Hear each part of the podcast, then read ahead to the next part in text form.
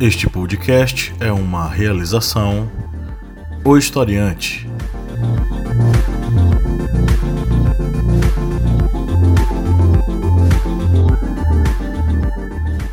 Olá, historiantes! Bem-vindos a mais um podcast. Estamos aqui mais uma vez prontos, listos e bem organizados e bem informados para ajudar você a ficar ligado e aprender um pouco mais sobre alguns conceitos que podem ser tema da redação do Enem.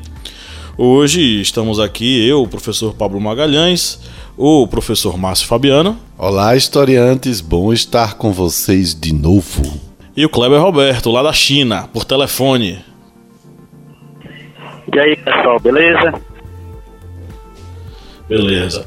A ausência de hoje é da Lídia Verônica, que está aí com compromissos, organizando eventos e não pôde estar aqui presente com a gente, né?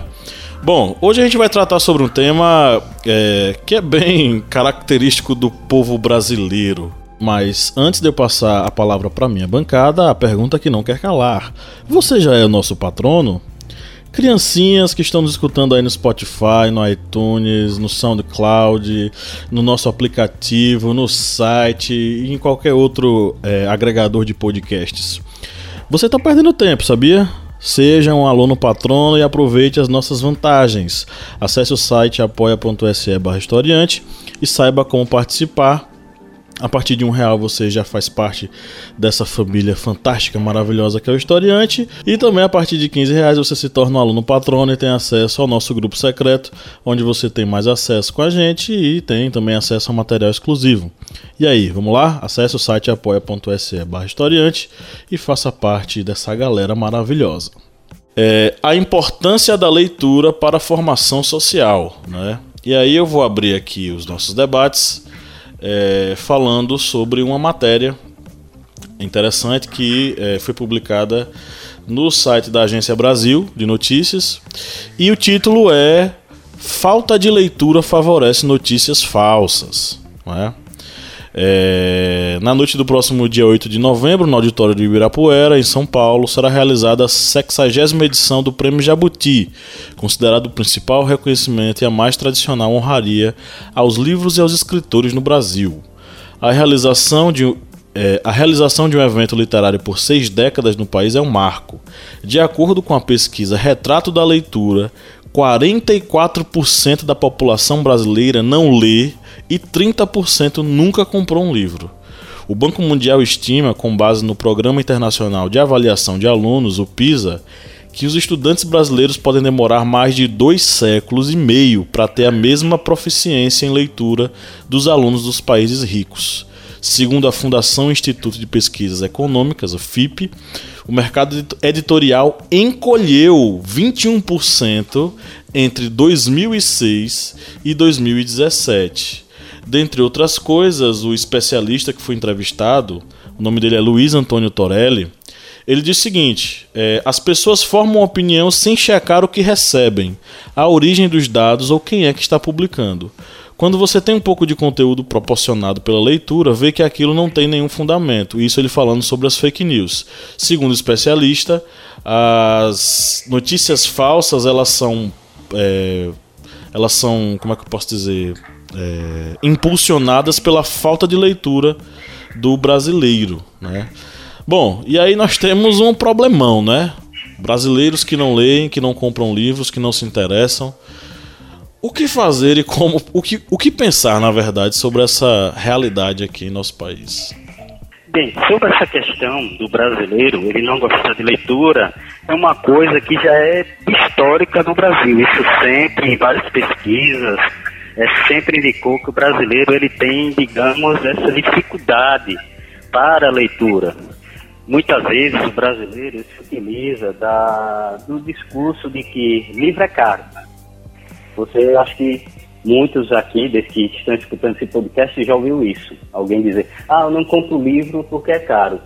Contudo, é, já foi passado em algumas reportagens que bibliotecas na cidade de São Paulo chegaram a fechar por falta de visitantes. Muitas bibliotecas com acervos enormes tinham, em média, 5, 6 visitantes por semana. Ou seja, aí se essa, digamos, desculpa que o brasileiro se utiliza por não ler de que o livro é caro, ela é por terra, tanto pela questão da não ida dos brasileiros às bibliotecas, como também pela questão do acesso ao livro, que muitas vezes é facilitado pela questão, por exemplo, da existência de sebos, livros é, de editoras que têm baixo custo, mas mesmo assim o brasileiro ele não tem o hábito de leitura. É tanto que a média de livros lidas por brasileiros é de 2,4 livros por ano. Enquanto, por exemplo, o argentino, ele tem a média de 5,5 livros por ano, ou seja, mais que o dobro do brasileiro. E muitos dizem que essa pesquisa é, sobre o índice de leitura do brasileiro ainda é um pouco, é, digamos assim, inchada. E muitas pessoas têm, digamos, a vergonha de admitir que não lê e acaba dizendo que lê um livro por ano e tal. Isso acaba inchando é, a pesquisa de uma forma, digamos, mentirosa, infelizmente. Eu acho que, além de tudo, Kleber, nós precisamos refletir sobre o seguinte: concordo quando alguns é, argumentam que livro é caro. De fato, o livro não é barato. Não é um objeto de consumo barato. Só que nessa relação de consumo e preço, é preciso haver um estímulo, porque quanto mais se consome algo, mais o preço se abaixa.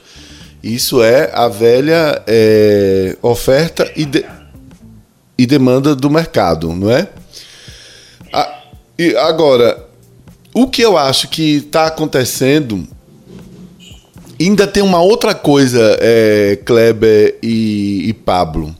Existe uma proliferação da, dos chamados livros de autoajuda, que são os que mais vendem, são os que mais fazem é, sucesso nós não temos essa tradição de amar a literatura, o que é muito contraditório porque nós temos grandes escritores é, na nossa história literária, de Jorge Amado, Machado de Assis, os poetas Manuel Bandeira, os, uh, os livres pensadores como Milô Fernandes, e eu ficaria aqui horas e horas e horas é, recitando os nomes desses caras, né? Ariano Suassuna e por aí vai. Bom, tem uma coisa que eu quero que o, os nossos historiantes reflitam. Como você chegou ao seu primeiro livro? Quem te entregou um livro para ler? Foi a escola? foi teu pai, foi tua mãe. Eu me recordo disso muito bem. Eu fui muito estimulado pela minha mãe na primeira infância e depois pelo meu pai na adolescência, embora nenhum dos dois sejam intelectuais. Mamãe sempre soube que era muito importante a leitura e, e eu tinha acesso a livros, a quadrinhos, a gibis ao que quisesse. Meu pai nunca é, se aperreou em comprar. Eu encomendava livros quando ele viajava e ele trazia isso para mim. Essas histórias individuais precisam ser contadas para que a gente se alerte, para que você que vai raciocinar sobre o que é a importância da literatura.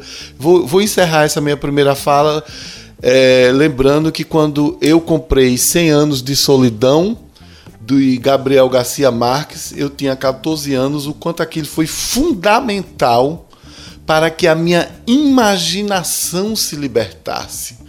100 anos de solidão do escritor colombiano Gabriel Garcia Marques, a saga da família Buendia, todo aquele é, aquela literatura maravilhosa é, de Garcia Marques com seus personagens incríveis. Para que é que serve a importância da leitura? E aí você é, historiante pode pensar, tá, mas eu vou fazer exatas, eu vou fazer engenharia, eu vou fazer ADM, eu vou fazer uma outra coisa. Para que, é que serve a importância da leitura? Eu vou te responder pelo seguinte: leia a primeira página de, de 100 anos de solidão, aí você vai se tornar uma pessoa bem melhor. E você falou uma coisa interessante, que é o seguinte: o que essas leituras elas proporcionaram para você. E principalmente, como as nossas leituras, nossas primeiras leituras, ou nossas leituras ao longo da vida, elas nos ajudaram a ser quem somos, né? a formar nossa, nossa observação, nosso olhar para a sociedade. Porque aquilo que nós somos aquilo que nós lemos. E se nós nada lemos, o que nós somos? Não é? Se nós nada lemos, como a gente acabou de ver aqui na reportagem, que 44% dos brasileiros não lê e 30% sequer comprou um livro na vida. Se nós fazemos parte de uma sociedade dessa, quem é a gente? Quem somos nós? Ah, essa notícia eu achei é, impactante demais em relação à questão do mercado do livro no Brasil. O mercado do livro, num panorama aqui de 11 anos que eles fizeram, de 2006 a 2017, ele encolheu 21%, gente. Aí eu fico pensando no seguinte: eh, nós vivemos numa região que é carente né, de livrarias, não é, por exemplo, em capitais. Nossos ouvintes aí podem ser de capitais, é, das maiores capitais brasileiras, que são muito bem servidas de livrarias. Mas eu convido vocês a fazer uma seguinte reflexão: nós somos um país com dimensões continentais, nós somos enormes, muito grandes. E muitos, muitas cidades interioranas elas não são servidas de livrarias. Muitas vezes o único acesso ao livro que essas pessoas vão ter são nas bibliotecas municipais.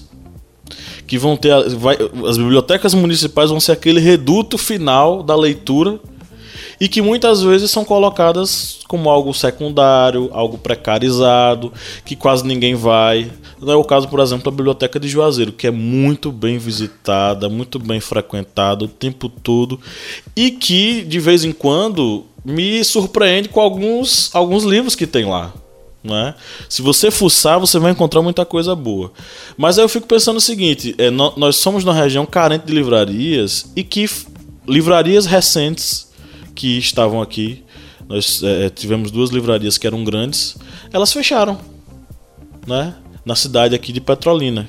Petrolina e Juazeiro são cidades irmãs, ficam coladinhas uma na outra. Fech fecharam. Hoje nós temos uma única livraria que oferece seus serviços para as duas cidades. E essa livraria é muito pouco frequentada, né? Então assim, é, o que somos se partimos da premissa de que a gente é aquilo que a gente lê. Se a gente não lê nada, o que é que a gente é? é? Então, aquilo que nós lemos é um reflexo daquilo que nós somos, o, nosso, o modo como a gente enxerga o mundo.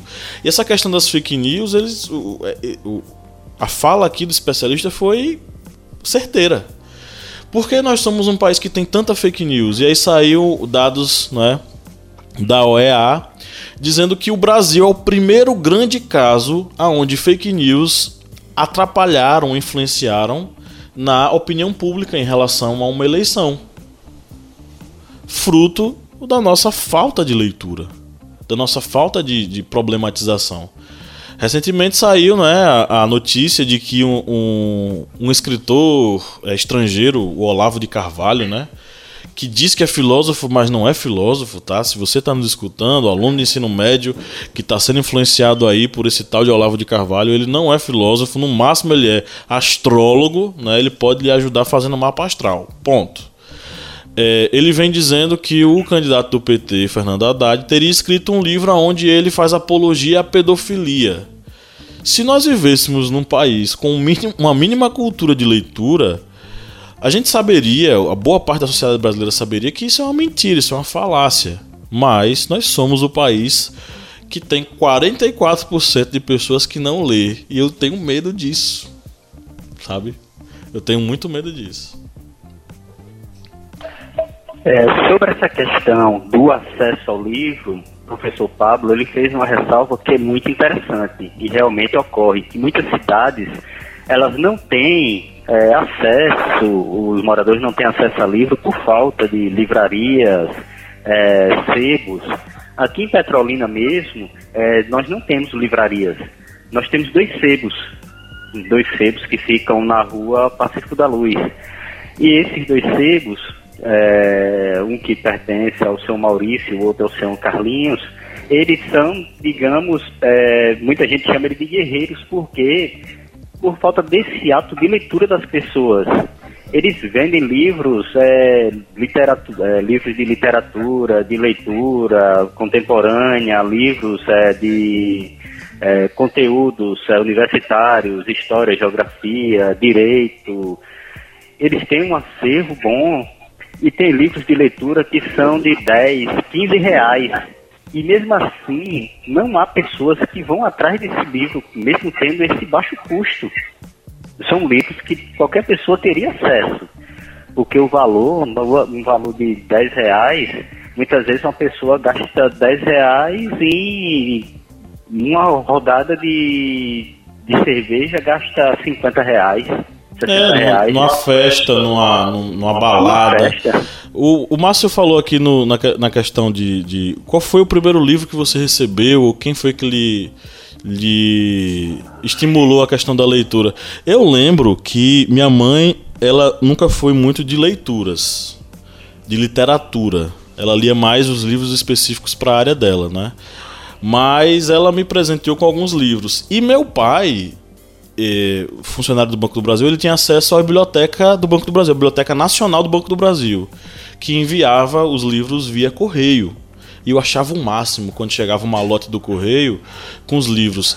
Eram livros com edições antiguíssimas, com capa de couro. Né? E eu viajava naquelas histórias. E teve um livro que me marcou muito, que ele, ele solicitou uh, um livro do Gabriel Garcia Marques, que era um livro de contos. A Triste História de Herêndira da Silva e Sua Avó Desalmada. Que era uma coletânea de contos, né?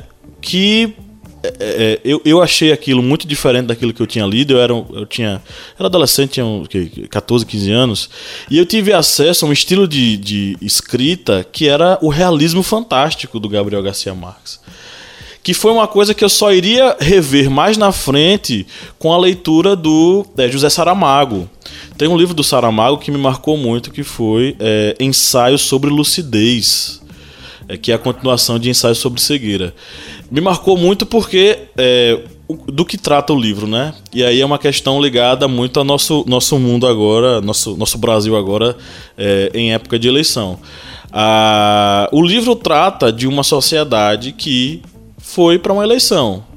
E naquela cidade especificamente, todos os votos foram em branco. E aí ficou aquela coisa. Bom, quem foi que votou? Como assim as pessoas votaram em branco? E aí, se não me engano, tinha uma pequena porcentagem, né? 98, tantos por cento votou em branco. Aí ficou aquela coisa: quem foi que votou em branco? Por que votou em branco? Sei que aí tem uma questão, uma mobilização nacional, o presidente, o ministro vão para lá e tão, vão tentar resolver o problema daquelas pessoas perigosas que votaram em branco, né? É, então assim, os estímulos eles acontecem vai muito também do indivíduo, mas os estímulos eles são fundamentais e o exemplo dos pais ele acaba sendo seguido, né? Não que eles sejam leitores, mas o exemplo do, do pai que chega e toma meu filho esse livro, tente desvendá-lo, descobri-lo, né? É, Kleber lembra o primeiro livro que pegou para ler? Como os dois professores, Márcio e professor Pablo, já iniciaram sobre é, as primeiras leituras, a minha primeira leitura não foi livro, quando era criança, minha mãe tinha o costume de comprar revistas em quadrinhos para mim. E a primeiro, é, digamos, é, HQ mesmo que eu li foi de Chico Bento. Foi a partir daí que tive esse costume da, do hábito de leitura. Porque muitas vezes, quando se fala hábito de leitura, muitas vezes quem, a pessoa tem aquela noção de que ah, vai ler aqueles calhamaços, livros de 500, 600 páginas, mil páginas, mas não o hábito de leitura, ele pode se iniciar com revistas em quadrinhos. Pode sim, lógico. O hábito de leitura começa desde cedo dessa forma. Eu mesmo tenho, tenho filhos, e o meu filho mais velho, que tem seis anos, ele já tem esse hábito de ler esses livros, assim, esses contos mais lúdicos, é, revistas em quadrinhos, a gente lê para ele, para ele ter esse hábito. E daí você já tem uma facilidade maior para botar aquelas literaturas, é, digamos, um pouco mais elaboradas. E, digamos, ir escalando essa escada, degrau por degrau. E o primeiro livro, infelizmente, que eu até não tenho ele comigo, tive que comprar outra edição, foi O Nome da Rosa. Esse livro que eu até comprei quando tinha. Esse aí eu até comprei quando havia ainda livrarias em Petrolina. Esse livro, infelizmente, ele mudou de dono por livre espontânea, digamos, pressão, que é aquele, aquele ditado, quem empresta não presta, eu emprestei e infelizmente eu perdi esse livro, mas foi o primeiro livro, assim, de literatura que realmente eu peguei ele. Mas de, teve muitos outros livros que foram suscitando aquele gosto pela leitura. Lembrando que eu não comecei realmente com livros, livros mesmo. Eu comecei com revistas de quadrinhos quando era criancinha ainda, mas exatamente aí para você, historiante, é, que não somente alunos, mas alguns pais também escutam esse podcast, tá aí uma dica. Pode utilizar também revistas em quadrinhos para ir suscitando aquele gosto, aquele hábito de leitura para seus filhos, para seus é, enteados, aqueles que estão sob seu cuidado. Lembrando que não precisa ser grandes literaturas ou obras muito grandes. Você pode começar exatamente com as obras do, de Maurício de Souza, por exemplo. Isso aí já vai libertando aquele gosto, aquele hábito de leitura na pessoa. Eu comecei também com a leitura da Turma da Mônica. Li bastante Turma da Mônica. É, minha mãe tinha assinatura da revista da, da editora Abril, que era a revista Veja e tal, enfim. E tinha também a, a vinha também a Turma da Mônica. E eu lia bastante, né? Enfim. Bom, vamos para as perguntas dos nossos seguidores. Ah, é? Então tá. Vou começar aqui com Márcio. Emerson Guerreiro. É, o, nick, o, o, o arroba dele é Emerson Guerreiro SKTR. Talvez não seja a leitura o problema em si, mas a falta de buscar meios que confirmem tais assuntos que a gente lê por aí. Para confirmar ou não confirmar tais assuntos que a gente lê por aí, Emerson, é preciso leitura sim. Queria avançar um pouco nesse, nessa questão, informando que não é apenas a, a leitura de livros o que é a leitura? O que é que o, o que é que essa palavra leitura diz? Ela transcende, certo? O, o, a própria questão livresca de livros. Quando a gente lê, quando a gente busca a leitura, a gente busca codificar e decodificar o mundo ao nosso redor.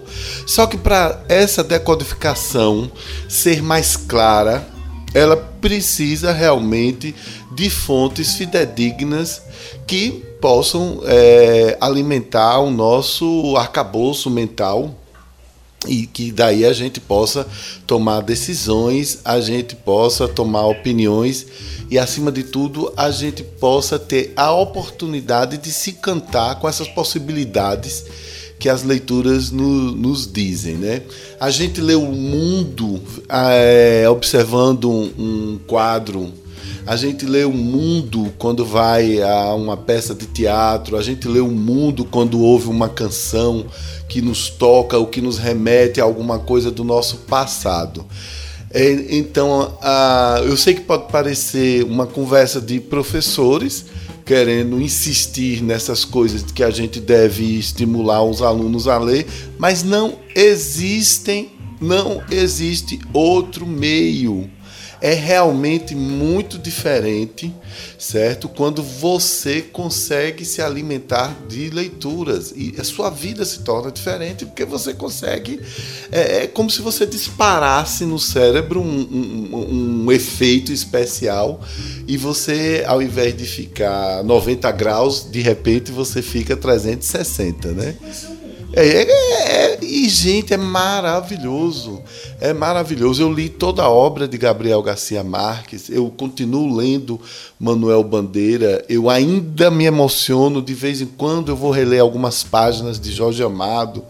Vocês citaram aí Gabriela Crave Canela. Há trechos desse livro em que Jorge Amado é bastante feminista em Gabriela Crave Canela, onde ele faz, ele tenta é, defender a independência da mulher. Isso numa história cantada do século passado, onde o machismo imperava muito.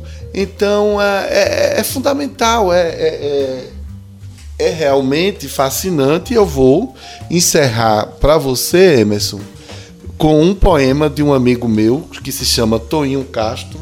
Ele é, ele é, ele é de Natal, viveu em Pernambuco e hoje está no Rio de Janeiro. Olha que coisa linda. Não acredite se te disserem que o amor não existe. Eu mesmo o encontrei no escritório do Recife.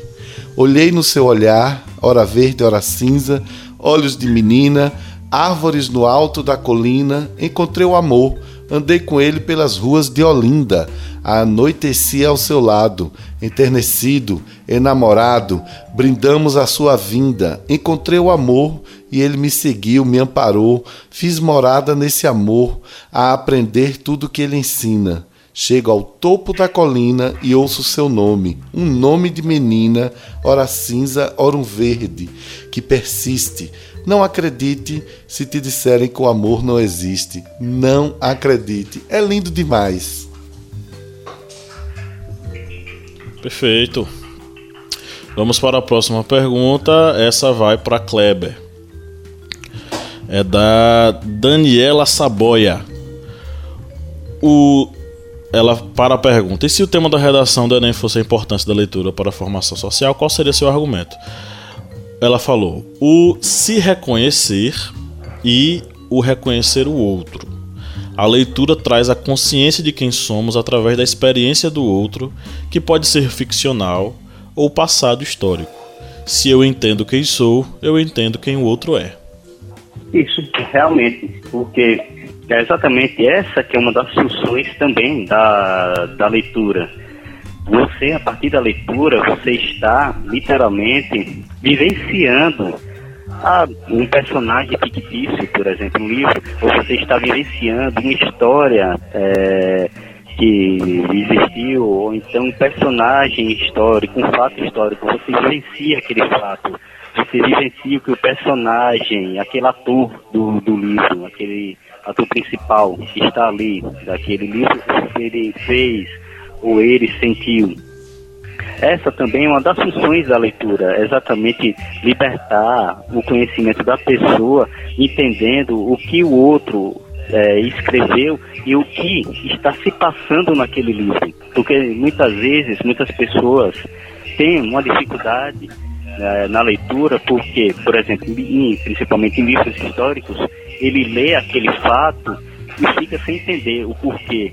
Porque ele não percebeu é, a vivência daquele personagem naquele fato, naquele momento. Ou seja, fica, ele fica, digamos, subentendido aquele conhecimento.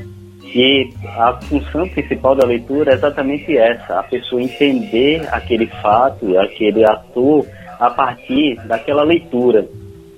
E até lembrando, é, nosso amigo aí, é, professor Márcio, ele já narrou aí um poema. Eu até poderia narrar, mas eu vou deixar aqui para comentar isso aí nas minhas dicas no final aqui do historiando. Ok. É... Próxima pergunta. Essa eu vou responder é do Gui Bispo Silva. O Gui já participou várias vezes dos nossos podcasts, né? Ele manda bastante coisa. Ele falou o seguinte: falaria sobre Kant e a importância da educação, sendo a leitura como a ponte para o conhecimento. Uma ótima referência, porque o filósofo Immanuel Kant, dentre outras coisas, ele pressupõe o seguinte: para que o, o ser humano ele possa de fato é, descobrir o que é humanidade, só há um caminho para isso. Esse caminho se chama educação. Tá? Então, é, só existe um caminho para a humanidade para que esse cidadão ele consiga atingir a humanidade. Esse caminho é o processo educacional.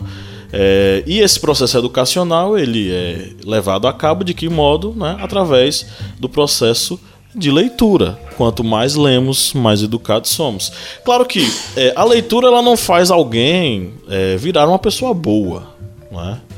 A leitura faz com que a pessoa ela fique mais informada, faz com que a pessoa seja mais sensível a algumas coisas, mas não é qualquer leitura que você vai fazer que vai lhe engrandecer.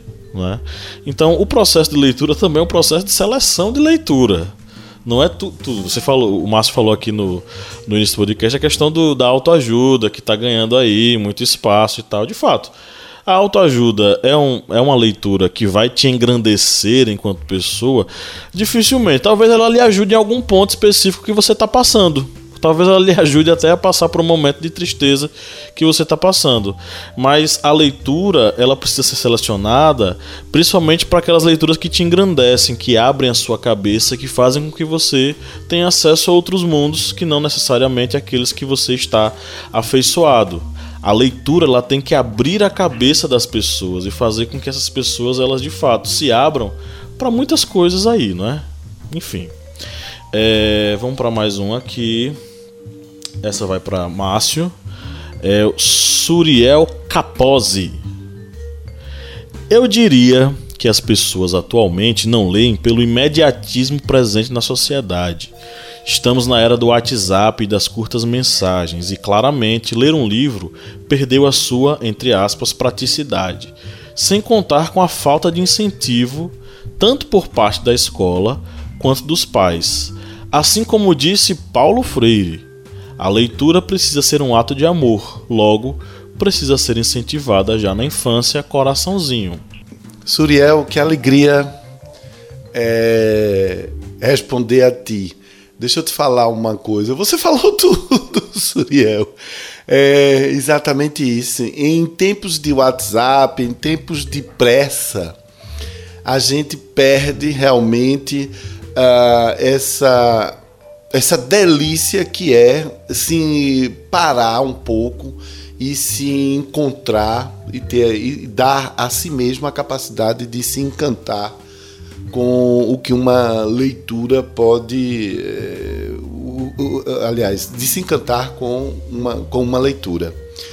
Eu queria dizer a você, Suriel, acho muito interessante que você, uma jovem, já esteja refletindo sobre essas questões dessas dessa, dessa vida apressada que nós levamos e que aí nós que faz com que a gente sempre esteja abreviando nossos momentos é, de modo a que a gente supostamente possa viver mais ou melhor. Essa questão da pressa cotidiana que faz, é, que faz com que a gente se afaste da leitura, nós precisamos resolver isso, Suriel, com atitude, com coragem. Tem que parar uma hora, tem, tem que desligar o WhatsApp, tem que. Até você deixa o WhatsApp ligado, mas vai ler alguma coisa. Mas é, é preciso que a gente tome a decisão. E não é uma coisa. Vou novamente falar sobre autoajuda. Não é uma decisão de autoajuda. Ah, amanhã o sol é lindo, a brisa suave vai soprar e eu vou ser uma pessoa melhor. Não, você vai tomar essa decisão agora, quando você terminar de ouvir o nosso podcast sobre leitura. Veja, decida ler sobre alguma coisa. Gente, é porque, para nós que já sabemos desse prazer, a gente não consegue viver sem. É como um, um chocolate maravilhoso, um hambúrguer delicioso, um refrigerante gelado com gelo e limão que a gente aprecia tanto. Esse prazer, essa degustação que a gente é, tem com as leituras, é, é, quer dizer, eu não, eu não consigo explicar para os outros. É, Suriel, é, porque não dá para explicar a emoção que eu sinto, o prazer que eu sinto. Tem que chegar e dizer, olha, lê aqui, começa a ler alguma coisa. Sabe o que é maravilhoso? Certas coisas são. A gente não consegue ainda. Mas a gente precisa passar para os alunos, as alunas. É o seguinte: o que é que você consegue com a leitura? O óbvio. Se você quer conhecer o mundo, a Austrália, a África, o Iêmen, quer saber como foi o Irã, como era o passado, como foi a história de Grace a princesa Grace de Mônaco, qualquer história pode ser contada. Quer saber o que foi que Lampião fez? Tem literatura no Brasil. Quer saber como foi umas histórias de amor entre os imigrantes que vieram da Itália e foram para o sul do Brasil? Tem literatura contando isso. Tudo tem literatura. Você prefere. Eu tenho uma sobrinha que ela adora romances policiais, de detetive. Eu sempre estou presenteando ela com livros que ela gosta muito. Pronto, descobre o teu prazer e segue tua luz, porque isso é sensacional. Adorei o, a, o seu argumento, Suriel. Foi muito legal. E ela foi muito feliz também na citação do Paulo Freire, né, gente? Porque assim, em, tempo, em tempos de caçada às bruxas, que Paulo Freire tem que ser retirado das escolas, etc, etc, etc, ela veio com uma, uma, uma coisa que é um ponto sensível. O ato de leitura não é, precisa ser um ato de amor, que é o processo educacional que Paulo Freire vai se colocar. Educar é um ato de amor. Você educa por amor você aprende por amor, porque ele parte da premissa de que você tanto ensina quanto você aprende enquanto professor. Então, assim, é, Suriel, você foi muito feliz, tá? E a gente tá vendo aqui que você está se preparando para medicina. Jogue duro, você tá no caminho certo, ok?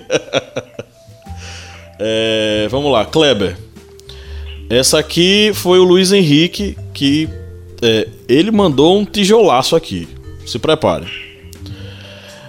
É, no Egito havia uma classe denominada escribas, classe a qual era preenchida por aqueles que possuíam domínio sobre a escrita e, logicamente, sobre a leitura. Essa classe possuía grande destaque na sociedade egípcia e conseguia alcançar cargos importantes no império.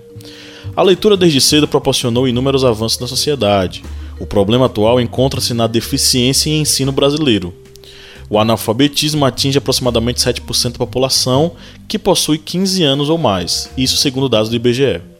As escolas possuem poucos projetos que buscam incentivar a leitura.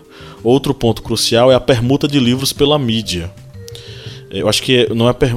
talvez ele tenha dito assim no caso de trocar a leitura por assistir televisão, talvez seja nesse sentido. Muitas crianças e jovens estão, estão tão drasticamente acomodados com a TV e o celular que a leitura de um livro, especialmente o livro físico, o palpável se tornou um fardo. A nossa cultura de leitura deveria ser algo semelhante à monarquia. Isso aí já é uma viagem que passa de pai para filho, entretanto, infelizmente, esse é um fato que raramente acontece. A leitura transforma, entrega ao indivíduo a capacidade de enxergar novos horizontes, traz conhecimento e, além disso, aumenta a sabedoria e, consequentemente, diminui a ignorância. Como já dizia, já dizia o filósofo grego Sócrates, o mal é mal porque ele é ignorante. Não queremos uma sociedade ignorante, queremos uma sociedade sábia e isso só pode ser alcançado se a leitura for a base do povo. Luiz Henrique, sua colocação foi muito boa. Realmente, o conhecimento ele é um dos fatores primordiais para o domínio. Isso mesmo. Uma sociedade em que ela não consegue adquirir o conhecimento, ela acaba ficando alheia muitas vezes à sua própria realidade. Nós no Brasil estamos vivendo isso em pleno 2018, véspera de eleição, a população muitas vezes fica parecendo alheia ao que está ocorrendo em sua volta, é, sem saber o que vai fazer, em quem vai votar, ou proposta de, de candidato tal, de candidato tal, fica alheia a tudo isso porque exatamente não busca conhecer, não busca é, saber a proposta, a plataforma de cada um e o conhecimento e a falta desse conhecimento é o que gera pessoas que são facilmente manipuláveis.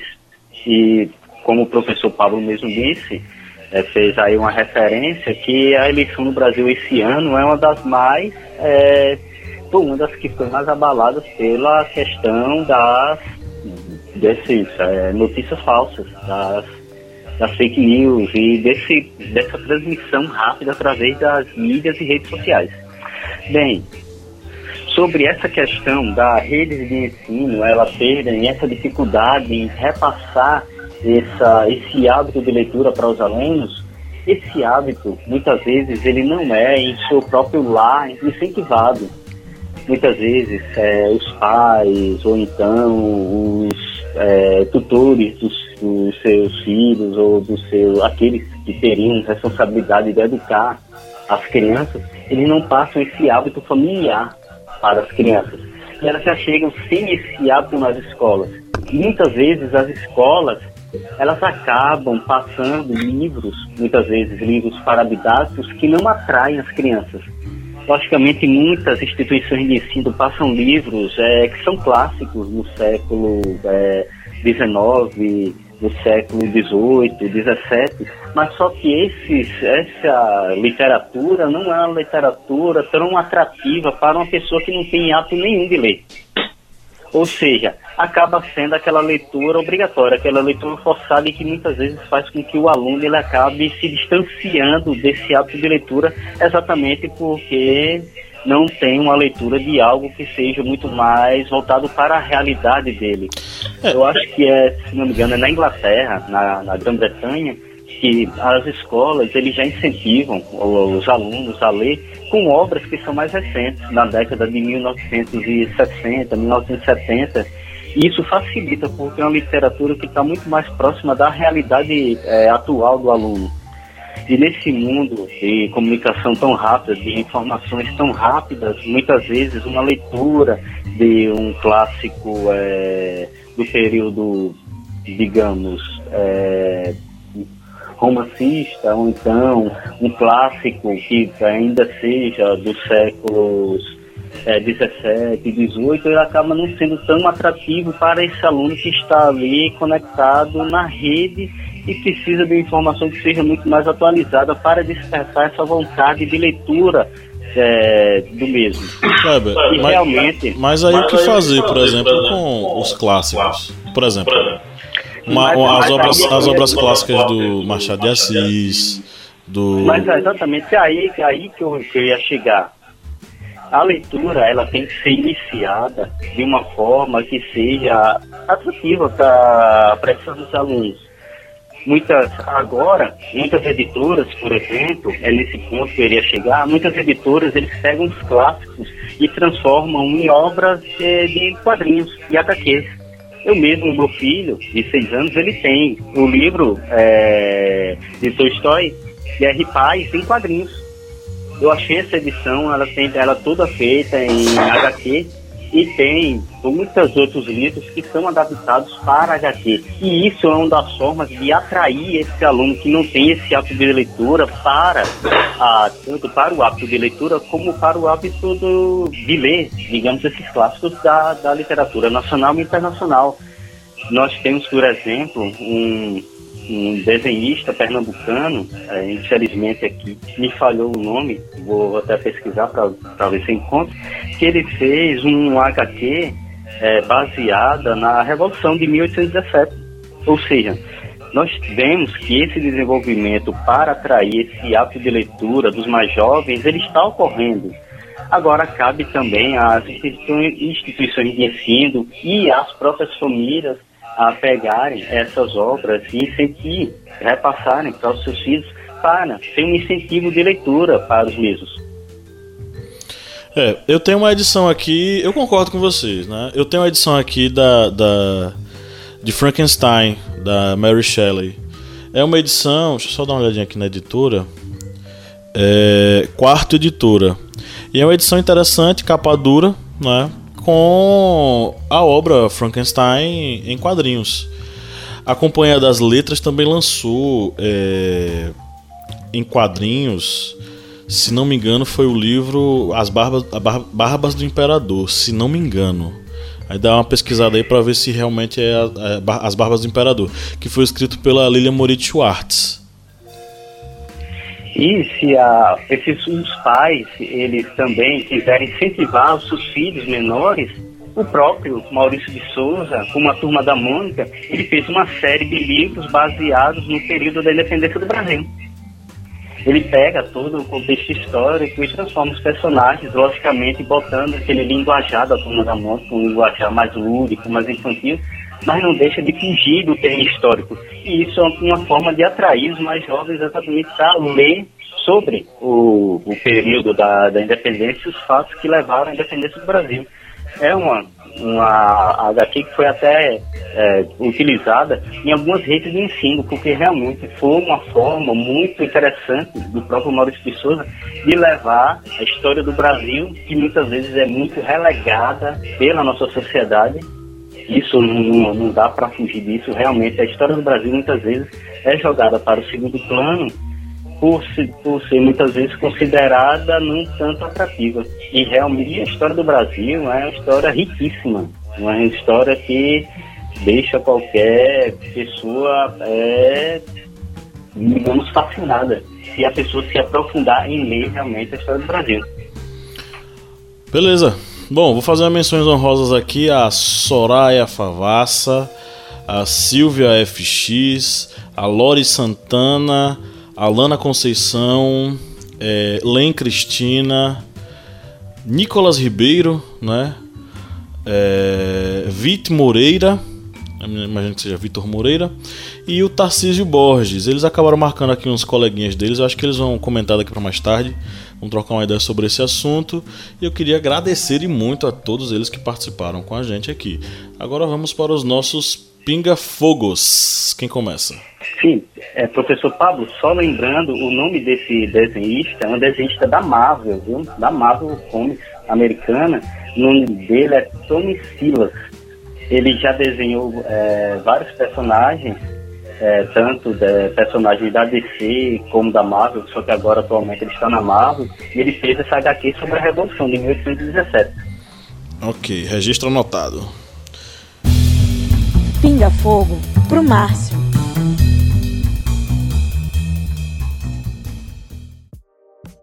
Opa, Márcio ele tá fugindo, eu acho que é medo da Revolução Comunista pegar os aristocratas aqui da nossa região. Fazer uma provocação, ele tá fugindo do debate.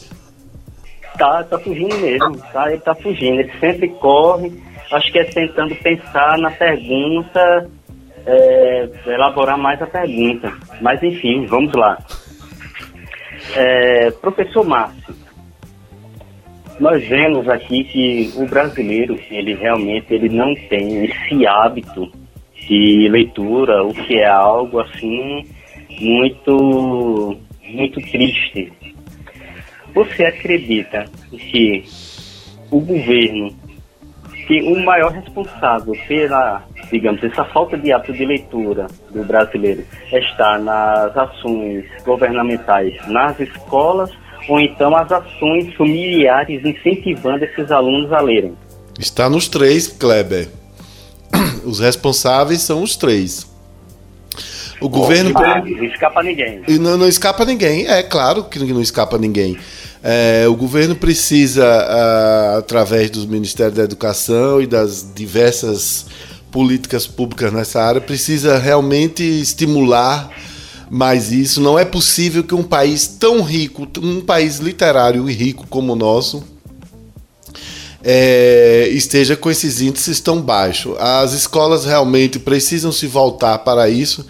Eu vejo muitas escolas uh, de ensino médio, faculdades, vendendo uh, a si mesmo como uh, com elementos de tecnológicos, com avanços tecnológicos e esquecendo uh, dessa capacidade de, de pensar, de raciocinar. E as famílias têm sim pai e mãe têm a obrigação de saber: oi, o que é que você está lendo, o que é que você está fazendo, como você está se desenvolvendo, meu filho, minha filha, né? como você está sendo. É, é, como você está tendo a, a, sua capacidade intelectual desperta nessa situação. São os três, Kleber, na minha opinião, os três. É, é, e concordo, é um esforço conjunto, né? E principalmente, eu reforço essa questão da família. A família precisa estar presente nesse processo, ela precisa estar, é, enfim, a gente, é, muitas pessoas colocam o professor como educador. Eu não discordo. Professor é educador. Porém, isso não exime que as famílias elas estejam envolvidas no processo. E quando a gente fala em leitura, a gente deu aqui, cada um deu um exemplo de como os nossos pais eles acabaram é, auxiliando a gente nesse processo. Não que eles fossem leitores, não que eles fossem fanáticos por livro, tivessem uma biblioteca em casa, mas porque eles estimularam através da entrega de uma revistinha da Turma da Mônica, de um livro para você ler não é uma obra assim, mais densa para você ler. Então, é uma coisa que não tem como a gente fugir, não tem como a gente é, se eximir desse processo.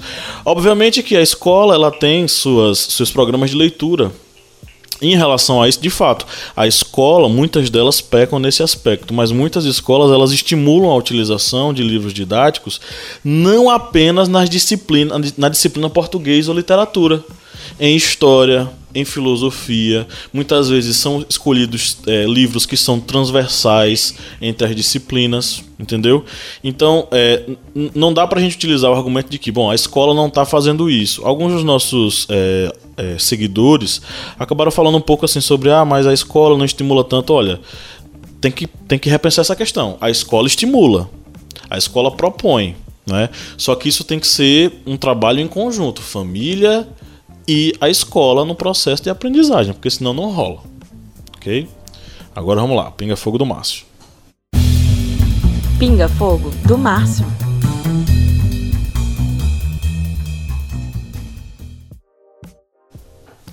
Professor Kleber, não vou levar em consideração esses seus ataques.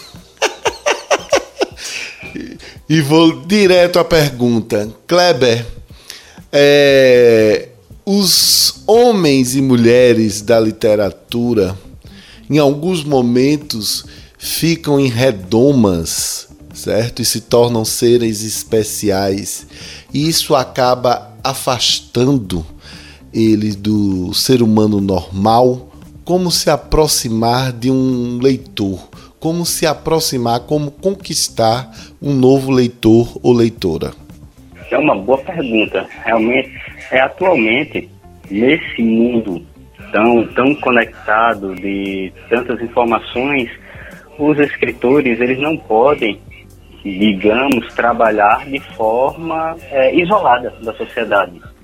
Ele tem que ter, logicamente, o seu momento de, de isolamento para a criação da obra, mas depois dessa obra ele vai ter que ter aquele contato, ele vai ter que também saber é, o que está fazendo é, em, sua, em sua própria é, obra para atrair as pessoas. Ele não pode, lá, aquelas literaturas, aqueles livros que são os livros de, digamos, nossa de revista, que são os livros é, do momento. Só que esse tipo de literatura é uma literatura que muitas vezes acaba se tornando é, descartável. E em um, dois verões ela acaba sendo esquecida. E esses autores, eles têm que é, ser literalmente é, influenciadores. Eles têm que estar ali, fa fazer sua obra, têm que estar sempre em contato com as pessoas. Eles não podem se isolar em nas redomas de vidro e ficar distante do seu próprio é, público porque atualmente esse contato, essa aproximação escritor-público é um dos principais fatores que levam uma obra a ser reconhecida e também a atrair novos é, leitores. Temos aí, por exemplo, como, como exemplo, a escritora das obras de Harry Potter. Ela é uma escritora que sempre está tá na mídia, sempre está em congressos, sempre está é, dando entrevistas, sempre tem aquele contato com seus, é, com seu público. E isso é uma forma de atrair esse público, porque esse isolamento do escritor, como se ele fosse uma espécie de, de Deus e que ninguém pudesse se aproximar dele, isso muitas vezes acaba afastando o público. É. E também tem aquela coisa, né? Os intelectuais acabam esquecendo que eles são parte do povo. E aí se acham superiores e somos inatingíveis. Isso, por exemplo, a gente vive num momento de ascensão do fascismo, né? Era para todos esses caras estarem se manifestando em repúdio ao fascismo, em repúdio às manifestações de violência. Mas a gente vê um silêncio, a gente, a gente vê um silêncio enorme em torno disso, né? É, não que seja a obrigação deles fazer isso, mas é uma coisa que é inerente à atividade intelectual, sabe? Você escreve, você tem que estar ligado à questão do povo. E talvez por isso a gente veja também muita, muito desinteresse da população em conhecer um livro novo de alguém. O livro ele não causa assim tanto estardalhaço. Uma novela nova causa. Um livro novo não. Né? Então é, tem muito a ver com isso. Bom, vamos agora para as nossas indicações. Dicas culturais.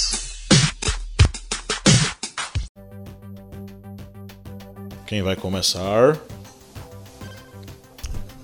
Bom, eu vou indicar é, qualquer livro do colombiano Gabriel Garcia Marques. Ele é um homem extraordinário, um escritor sensacional que trouxe para nós o realismo fantástico. Eu gosto muitíssimo. Basta você procurar qualquer um é, de Gabriel é, Garcia Marques. E claro, como eu sou brasileiro e sou fã da nossa literatura, eu vou indicar Gabriela Crave Canela, essa delícia de obra de Jorge Amado, esse baiano tão querido que foi um dos um, um, um leitor, um escritor brasileiro, um dos mais importantes uh, do século passado, respeitadíssimo no mundo, um dos mais traduzidos. É isso, historiantes. Ok, eu vou citar uma escritora. Ela é conhecida porque muita gente anda fazendo recorte das frases dela e postando no Facebook. É Clarice Lispector. Ela, é, eu não vou citar o livro mais importante dela, eu vou citar um que eu gostei muito. Eu li nos meus 18, 19 anos. Chama-se Crônicas para, para Jovens de Amor e Amizade. São pequenas crônicas que a Clarice escreveu para os jornais e elas tratam sobre amor e amizade de uma forma assim bem é, suave, bem gostosa de ler. E isso pode servir muito para muitos jovens hoje se entenderem enquanto, enfim, é, seres viventes, né? E nessa lógica aí do amor e da amizade, aí na escola, na, no, no, colégio, no, na, na praça, enfim, no rolê e por aí vai. Além disso, eu sugeriria também um autor que eu gostei muito de ler e que traz algumas reflexões é, político-filosóficas é, sobre seu país e sobre, é, enfim, o que é ser livre no mundo, que é o Khaled Hosseini. Ele tem um, uma trilogia de livros interessantíssima, que é O Caçador de Pipas, A Cidade do Sol e O Silêncio das Montanhas, que foi o último livro dele que eu li um dos livros que eu mais gostei também de ler. Então, é, Khaled Hosseini ele trata de coisas pesadas, que foi o processo ali do Afeganistão, de, enfim, de dominação norte-americana, soviética, do golpe que foi dado lá dentro, da ascensão do Talibã. E ele trata disso através de histórias de algumas pessoas, né, é, que conseguiram viver e, apesar do da destruição e da violência encontraram a sensibilidade, o amor e o afeto em tempos de guerra. Né? Essa é a minha indicação. Pronto. A minha indicação é uma indicação que é, vai, é uma boa indicação, principalmente para nós nordestinos, que é de as obras de Ariano Suassuna. Esse grande Ariano Suassuna, que também tem é, criou o movimento armorial e criou também várias obras que foram para o cinema, como por exemplo é o Alto da Compadecina, que virou esse clássico do cinema nacional. Mas o melhor livro dele, de Arano Suassuna, para mim, é o Romance da Pedra do Reino e o Príncipe do Sangue do Vai e Volta. Esse, para mim, assim, é o clássico maior de Arano Suassuna e vou até ler aqui uma das epígrafes, e tem várias epígrafes no início desse livro, e eu, uma delas é a seguinte: é, Quem não sabe que o digno príncipe, ó Senhor Dom Pedro III, tem poder legitimamente constituído por Deus para governar o Brasil?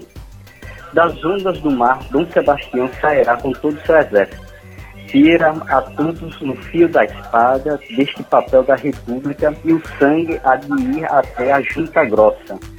Antônio Conselheiro, profeta e regente do Império do Belo Monte de do Sertão da Bahia, 1897. Numa pequena epígrafe, nós temos é, um pequeno relato do que foi a história do Brasil no início dali do, da República com o que foi Canudos, que era o movimento que ia contra a República nesse desejo de Antônio Conselheiro, lembrando que ele não queria reimplantar a monarquia no Brasil, mas ele era contra a, a República. O sebastianismo, que é algo que é um movimento, é, messi, é, um movimento que similar ao messianismo, que imagina a volta do rei Dom Sebastião de Portugal, se ele vai restituir o seu reinado é, por quem prega ele, como por exemplo é, vários personagens, vários beatos, como até o próprio conselheiro, nós vemos exatamente no pequeno epígrafe a profundidade que Ariano Suassuna consegue atingir falando sobre essa história do Brasil. E esse livro, A Pedra do Reino, para mim, assim, é um livro fantástico. É, recomendo todos procurarem ler, porque é a, a obra máxima de Ariano Suassuna, no meu ponto de vista. Ok. Bom, gente, esse é o último podcast antes do, do Enem, tá? Vocês têm alguma mensagem para dar para os nossos historiantes que estão se preparando aí para a redação?